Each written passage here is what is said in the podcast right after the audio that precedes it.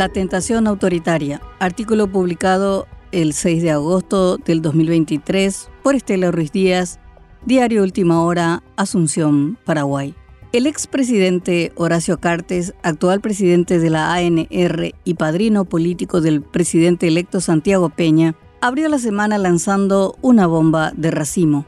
Presentó ante el Ministerio Público una denuncia en contra de todos los responsables de la persecución política de la cual él fue víctima y que también buscaba la caída y destrucción del Partido Colorado. Con semejante encabezado de su abogado Pedro Velar, el empresario político inició su revancha judicial para cobrarse las consecuencias provocadas por la decisión de Estados Unidos de declararlo significativamente corrupto con vínculos con el terrorismo y haberlo sancionado económicamente a través de la OFAC. La denuncia apunta directamente al presidente Mario Abdo Benítez, al ex titular de la CEPRELAB Carlos Arregui, al ex ministro del Interior Arnaldo Yusio, a quienes acusó de confabularse para perjudicarlo entregando informes falsos a Estados Unidos. Bajo el amplio paraguas de la persecución política, pueden sentirse bajo amenaza todos aquellos políticos que lo criticaron, inclusive la prensa independiente.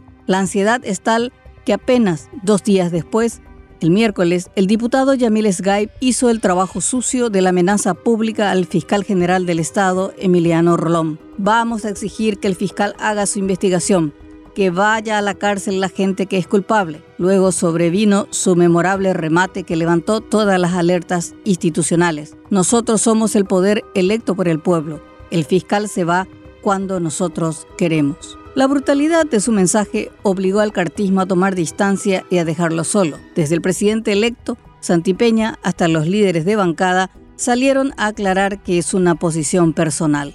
Esta denuncia forma parte de una serie de hechos que muestran sin ambajes la hoja de ruta del cartismo, revanchismo, intento de censura a la libre expresión en el Congreso, matoneo si no se logra el objetivo, como lo anunció Skype, y la negación de derechos soterrada perversamente como defensa de la vida y la familia, una campaña liderada por la senadora Lizarela Valiente. La amenaza de Skype, quien quedó solo, ya que las figuras principales de Honor Colorado salieron a desmentir que forme parte de un plan político, sin embargo no puede pasar desapercibida. La institucionalidad es una molestia para el cartismo puro que cree que la victoria electoral otorga carnet de impunidad para pisotear las instituciones negar derechos o la misma existencia de quienes piensan distinto.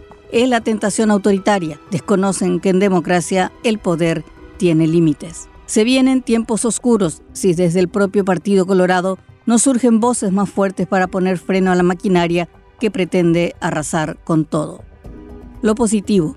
Si bien Skype demostró cuál es la hoja de ruta de Cartes, su amenaza sirvió para generar debate y provocar la reacción institucional. La democracia tiene sus anticuerpos y esta vez pudo repeler la advertencia. El fiscal general respondió a la intimidación bajando la tensión, lo redujo a una simple bravuconada personal del diputado, pero aprovechó la conferencia para aclarar que el Ministerio Público no está en brazos de ningún mecenas, grupo ni partido. El viernes dispuso la apertura de la causa penal para investigar la denuncia de Cartes. Poder bicéfalo.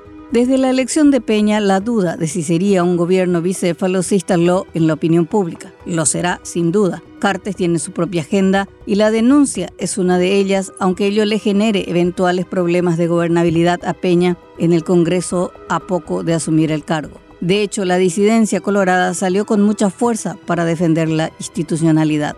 La pregunta que se irá en el ambiente es si la agenda de Cartes será asumida in totum por el presidente electo y la mayoría de los senadores y diputados o qué decisión tomarán cuando los deseos de Cartes colisionen con los planes presidenciales. A nueve días de la asunción de Peña, los temblores políticos no se dan por trabas de la oposición o movilizaciones populares, sino de las mismas entrañas de Honor Colorado. Es la pequeña muestra de lo que se viene a partir del 15 de agosto.